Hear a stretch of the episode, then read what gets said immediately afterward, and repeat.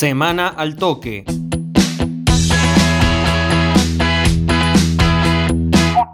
La Liga Roca pone en marcha su torneo oficial femenino. Será el próximo 5 de junio en la cancha de talleres de Wincarrenanco y llevará el nombre de Delfina Leal, la manager de estudiantes, quien es nativa de aquella ciudad.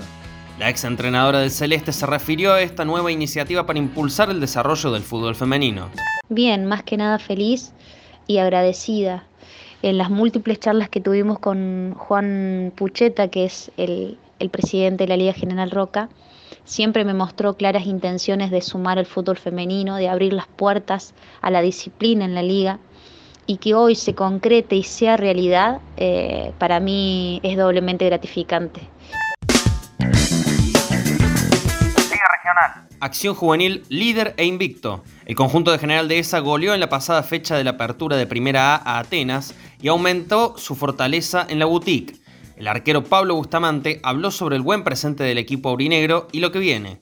Yo creo que, que nos encuentra bien, eh, un equipo sólido que ya hace, hace un año y medio ya que venimos jugando casi todos juntos, ¿viste? entonces no es casualidad, es trabajo, constancia y, yo creo que, ahora se están, dando los resultados que, que a lo mejor esperábamos en otro torneo. Urucuré quiere seguir en la senda del triunfo. La lechuza venció en el último encuentro del top 10 en el clásico a Córdoba Athletic y quiere repetir sonrisa este sábado cuando visite Atala. Vicente Pesuti comentó sobre la actualidad de los de Soles del Oeste que quieren terminar lo más arriba posible la primera fase. Al torneo le falta mucho.